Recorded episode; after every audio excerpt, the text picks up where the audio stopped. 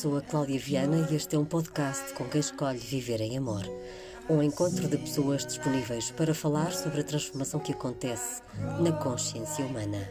Ao dia 11 damos voz a seres que são poesia, que inspiram e que tornam o lugar comum num momento extraordinário para ser, simplesmente. Aqui e agora, sempre com afeto. I grow like the trees. I choose Ao décimo episódio do Affecton Talks. Hoje temos uma convidada especial, escritora, natural de Angola, mas vive no Porto e faz muitas perguntas sobre as histórias das coisas. Aliás, é doutorada em História e escreve com o coração. Diz que quando for grande quer ser poeta, mas já é. Lançou o livro de poemas a solo recentemente Cada gesto essencial, Raquel, bem-vinda. Obrigada por uh, esta apresentação tão bonita. Obrigada. Estou, impressionada comigo própria. e que gesto foi este, deste teu grande livro lançado recentemente, ah. o livro de poemas a sol? É engraçado que digas isso assim, o grande. A, a, palavra grande é, é. É grande? É uma palavra difícil. é uma palavra difícil. Um, este, este meu livro de poesia um, é um resultado de, de muitos anos de, de, escrita a solo, no sentido de escrita solitária, não é? De escrita para, para dentro. Não publicada? Não publicada, sim. Eu tenho, tenho várias coisas publicadas, a poesia é, é a primeira vez assim que, que ela vem, que é entregue aos, aos, aos outros e que, e que eu a, a partilho assim desta maneira. Os poemas foram, eles não, não têm um período definido, são, são alguns bastante mais antigos, outros mais recentes. Um, veio na altura, se calhar, que, que devia ter vindo, não sei. Veio quando faço poucos planos, eu faço poucos planos e depois as coisas, quando acontecem, é porque, é porque chegou a altura de acontecerem, penso eu. Essa escrita para dentro, hum. essa escrita solitária, traduz uma alma muito inquieta. Uh, sim, em parte. Eu sou bastante inquieta. Um, quando era miúda, era muito inquieta fisicamente, uh, no espaço e no tempo. Portanto, mexia-me demasiado. Uh, ocupava demasiado espaço em muito pouco tempo. Um, às vezes em, em, voos picados e coisas assim bastante perigosas e com algumas consequências graves.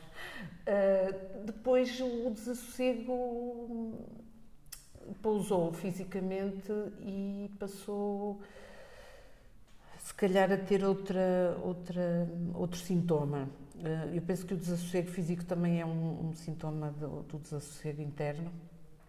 Uh, agora revela-se de outra maneira. Eu agora já tenho algum medo de partir ossos, então, e então uh, escrevo, uh, escrevo muito. Não consigo gerir o mundo se não escrever, na verdade.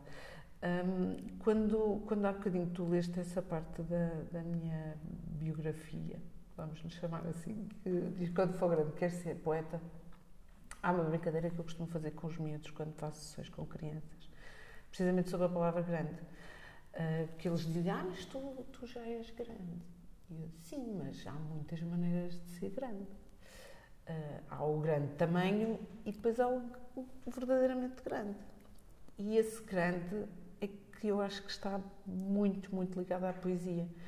E o desassossego também é um bocadinho à procura dessa, dessa grandeza, dessa inteireza, vamos, vamos chamar assim, que me parece que é bonita na procura hum, solitária, mas que só se con consegue verdadeiramente no contacto com os outros. Uh, e, e, daí também a, a, necessidade da entrega da poesia aos outros, porque senão não, não há grandeza não há grandeza possível, nem há nada sobre o que escrever. Portanto, há mensagens que são passadas, literalmente. Uh, são entregues são entregues. São entregues. Para quem as quiser receber. Isso, isso depois, depois, elas ganham uma vida própria, não é? Lá ganham depois. Eh, sim, sim.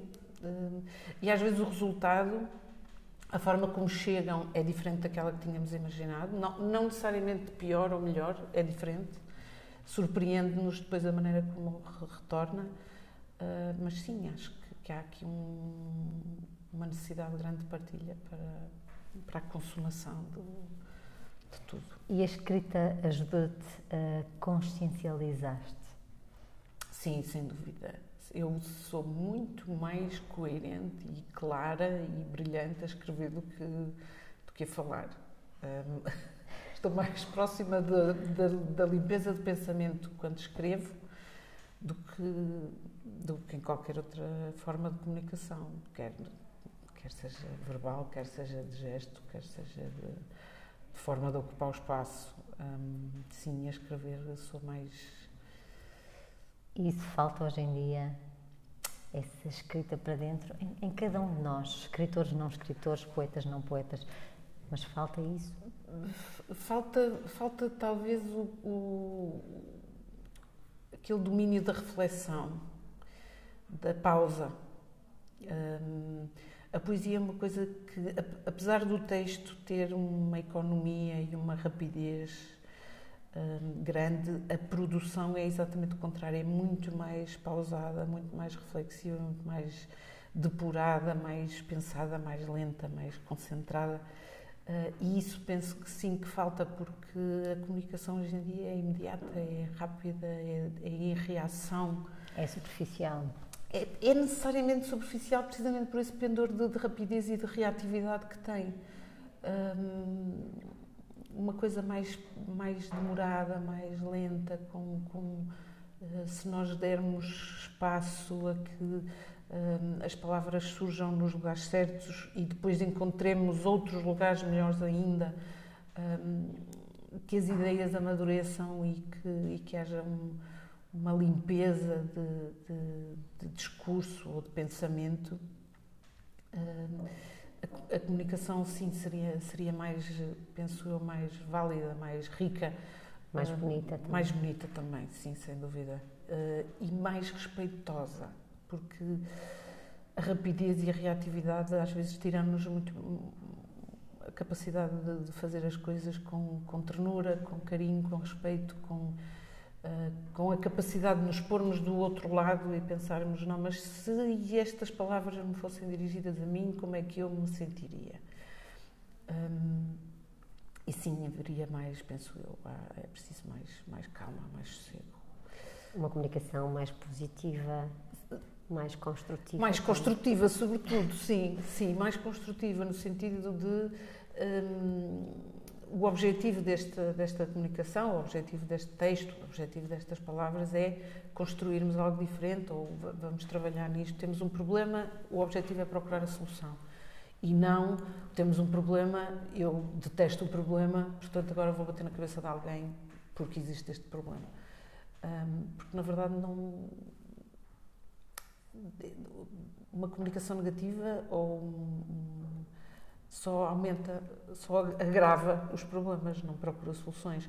E vivemos, infelizmente, num mundo, parece-me, em que as pessoas conseguem muito rapidamente encontrar 10 dificuldades para uma determinada situação e, e, não, e não gastam energia a encontrar uma só solução, que, que é muita falta de imaginação também, talvez, não sei.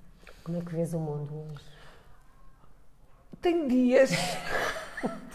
tem dias, tem dias, tem dias em que uh, sinto com muito desalento e muito desencanto e com muita necessidade de me fechar numa toca e dias em que me surpreendo com gestos maravilhosos e inusitados de, eh, de esperança e de, e de abertura e de, e de luz e, e pronto, e, e apetece-me logo abrir as janelas e vir cá para fora abraçar pessoas. Uh, e às vezes venho, venho assim nos momentos menos, uh, menos próprios. Não, não é assim uma, uma, Ah, fui ouvir uma conferência e vim de lá inspirado. Não, é num, uma coisa com uma pessoa que a gente até nem conhece e não um cruzamento espontâneo na rua, um sorriso, uma brincadeira, um bom humor que nos muda completamente a perspectiva das coisas e nos dá também às vezes vontade de fazer o mesmo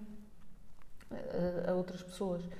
Um, mas normalmente quando, por exemplo, me sento a conversar com o meu filho sobre coisas altamente disparatadas, não precisa ser nada muito muito profundo, uh, ele consegue restaurar-me a confiança no futuro.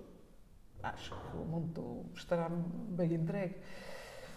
Portanto, sim, às vezes, eh, às vezes bastam coisas assim tão simples como isso. Tens várias obras publicadas na literatura infantil. Porquê as crianças? Olha, porque eu sou uma rapariga bastante dada à asneira. Uh, sou muito, muito, uh, muito distraída em muitas coisas. Quando estou feliz, que estou muitas vezes, faço ainda mais as neiras do que o normal. E, e isso dá-me imenso material para escrever. Uh, o discurso, o, o, a conversa, a história infantil sai muito, muito naturalmente. a, a comunicação com crianças. São seres mais fáceis? São seres mais simples de comunicar. Não precisam que lhes explique tanta, tantas coisas. Os adultos é que têm a mania. O, o Santo Exupéry é que dizia isso, que os adultos são uma maçada, temos que lhes explicar tudo. As crianças não. As, as crianças uh, aceitam uh, as coisas com muito mais eh, facilidade. Coisas absurdas, não é? Entregam-se ao absurdo com, com muito mais liberdade. Um, e têm essa visão ainda não estragada do, do, mundo. Eu gosto muito, muito de escrever, de escrever para crianças. Acho que os livros fazem verdadeiramente bem às pessoas. Uh, mas ninguém começa a ler o Evangelho segundo Jesus Cristo logo assim, não é? Portanto, é preciso haver, haver um, uma, um processo, um caminho. Um, e, e, essa fase do caminho penso que é das, das é. mais apaixonantes. Tu abres caminho. Uh, vamos ver, vamos ver se abro ou se, ou se, ou se faço. Eu gosto de pensar que também faço. Abres também, e fazes. Abres e fazes. E a escrita e a arte têm o poder uh, de construir, de passar mensagens, de educar até. Fazer pensar, sim. sim. Uh, até mesmo seres uma ativista. Ah, sim, sou, uma, sou muito ativista em muitas coisas. Então, queres-nos falar um bocadinho desse ativismo? Sou, olha, sou, a, sou ativista hum, pelo, pelo caos, vamos chamar-lhe assim. Hum, pela desconstrução? Pela desconstrução, pela defesa do nosso direito a fazer as neiras, por exemplo, a errar. Uh, nós vivemos num mundo que está muito, muito centrado no, no no julgamento externo, há miúdos, há crianças que hoje começam muito cedo a sentir um, medo de errar e, isso é a anulação do, do, do, da experiência, a anulação da ciência. A ciência é feita em tentativas e erros. Um, por isso aquela coisa do ai meu Deus, o que nos define é um erro, é o maior erro que podemos ensinar a uma criança, acho eu. Portanto, eu faço o, a defesa da geneira. Nós todos fazemos asneiras, pronto. Quais são as asneiras que mais gostas Precisamos de depois de saber lidar com elas. Eh, a vida cai-nos muitas vezes ao chão e a gente tem que, tem que levantar. Asneiras, asneiras. Olha, eu uma vez um, ehm, fiz compota de abóbora e depois fui deitar as sementes lá na compostagem e no ano a seguir, quando foi para plantar as pencas, não tinha espaço na horta, porque a horta tinha sido invadida por abóboras. Portanto, tenho um jardim magnífico onde só, só crescem abóboras. Eh, eu fiquei encantada com as abóboras, aquilo, pelo justo, foi uma asneira muito grande. Lá o senhor da, da horta ficou zangado comigo. eu tive que andar a oferecer abóboras. Mas pronto, mas. Eh, houve aí um propósito inconsciente, de Houve, houve, de facto, assim, qualquer coisa assim. O destino sabe, sabe, sabe fazer, sabe fazer uh, coisas bonitas. Uh, uma das coisas que que eu, que eu gosto de, de, de desconstruir também as imagens definidas, de, o papel eh, dos meninos, o papel das meninas, uh, quem é que diz o quê, mas onde é que isso está escrito? É sempre uma boa coisa de perguntar e ensiná-los a fazer perguntas, a questionar dogmas, a questionar tudo pensarem pela própria cabeça, não, não levarem ideias já mastigadas. isso é, penso que é importante, porque é uma ferramenta útil para depois ser aplicada. Achas que as escolas e o ensino em Portugal não não os convida a pensar? A Às vezes não. Há pessoas que sim, há, há, há de tudo.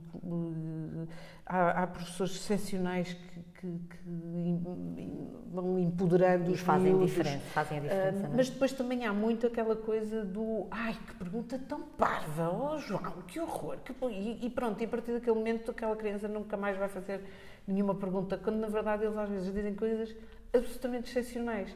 Um, eu já não sei, eu estava com uma turma pai, de segundo ou terceiro ano e fez-nos uma pergunta sobre o que era uma alcoviteira. E houve uma miúda que disse: Eu sei, eu sei o que é uma alcoviteira, é uma bebida alcoólica com vitaminas. E eu achei aquilo absolutamente maravilhoso. Eh, porque eu acho que aquele miúdo vai descobrir, vai descobrir qualquer coisa importante no futuro um, tirar-lhes essa capacidade de, de, inventar, de criar, de ir à procura, de serem soltos, de, é castrá-los. É castrá-los, é, é, criar adultos que depois nós dizemos, ah, porque as pessoas não se atravessam, não são atávicas, não são não sei quê, porque isto é um hábito, não é? Tudo, tudo são hábitos, portanto. Um, eu acho que gosto de ser ativista nesse sentido, nesse sentido do do, do convidar à asneira. Criar, criar crianças problemáticas que vão ser adultos interventivos. Pronto. Quando fores grande. Queres ser o quê? A que poeta já és? Ah, Ativista também. Quando for grande, quero ser. Quero, quero ser, quero ser inspiradora, quero, quero ser. Quero não ser um obstáculo para ninguém Quero, quero que alguém me diga, eh, não precisa de muitas pessoas, mas gostava que alguém um dia me dissesse: Eu fiz um melhor caminho porque te conheci alguns. Uh, quero, quero. É, não sei. Pronto, mas pronto. Agradeço-te imenso esta conversa. A mim já fiz esta diferença no meu caminho também, já fiz muitas reportagens contigo. Hoje estou aqui a gravar este podcast e é uma delícia ouvir, é uma delícia dar-te voz. Obrigada. Obrigada, obrigada por tudo. E que a vida nos permita fazer muitas asneiras. Muitas, muitas. Asneiras para a frente.